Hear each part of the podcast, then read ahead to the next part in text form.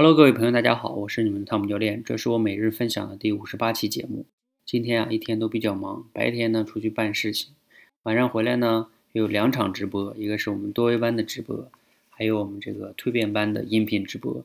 刚刚十一点多才结束，突然间想起来啊，今天的节目还没录呢，就在想啊，今天该录点什么呢？坦诚的讲啊，今天没有太多灵感。后来我就在大脑里搜索呀，应该讲点什么。突然间想起来啊，最近听了一个节目，里边讲到了一个有趣的话题，就是说啊，在三国时期，大家都知道魏、蜀、吴，大家都知道曹操、刘备、孙权。那把他们如果在三国时期啊，如果把这三个国家统一成一个，就在他们还活着的时候啊，放到一个公司，就相当于合并嘛。然后大家可以想象一下，在一个大的这个公司里边，曹操、刘备、孙权。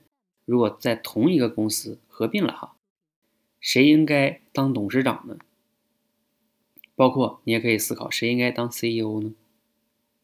这个话题还挺有意思的，大家可以琢磨琢磨哈。然后你再听我下面的分享。好，在这里我也可以说一下哈，这个答案呢并不是我给的，是高晓松。大家知道高晓松这个人吧？如果你不知道呢，可以去网上搜一下高晓松讲的这个小说。这里边呢，这我今天讲这期节目也是来自于高晓松这个整个的视频节目哈，他的观点挺有意思的哈。他的观点是这样的哈，当董事长的人，你有猜到了吗？反正我当时没有猜到哈。他说适合当董事长的人呢是孙权，为什么呢？因为啊，高晓松说什么样人适合当董事长呢？就是。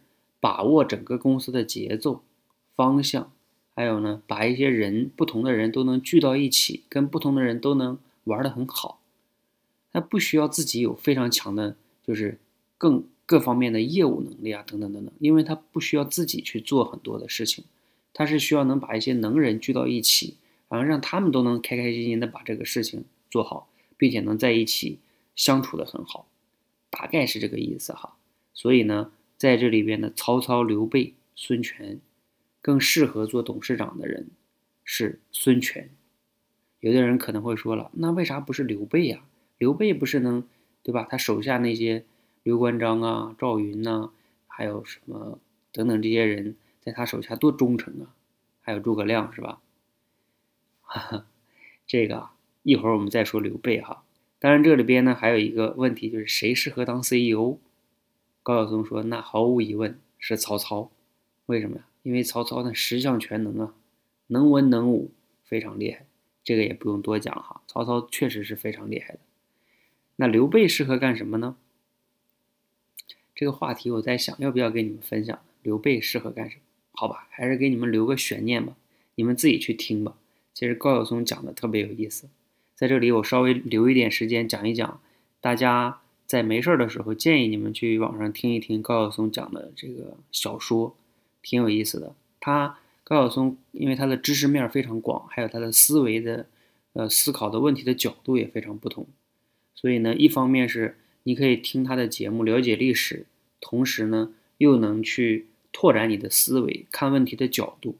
反正这是一方面好处啊。还有一方面好处是这样的，比如说拿他举例子讲这个三国来说。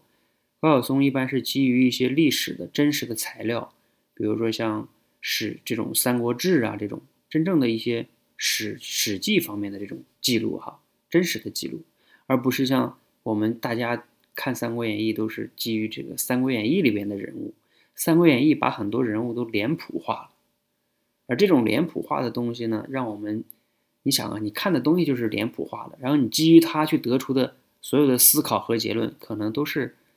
有问题的，就像空中楼阁一样，所以呢，你会让你更好的去看待一些历史人物，更客观的去看待这些历史人物。好，所以呢，我推荐大家呢可以去听一听小说，会让你很多的视角啊、思维啊，看待历史、看待人物都会有很大的转变。包括你也曾这个 小说里边能听到高晓松的观点：刘备到底适合应该干什么去？好，期待着大家可以去自己去网上找一找哈，去听一听。如果你找不到呢，可以留言哈。好，谢谢大家，祝大家晚安啊！因为现在已经十一点四十五分了，我也要休息了。谢谢大家，谢谢。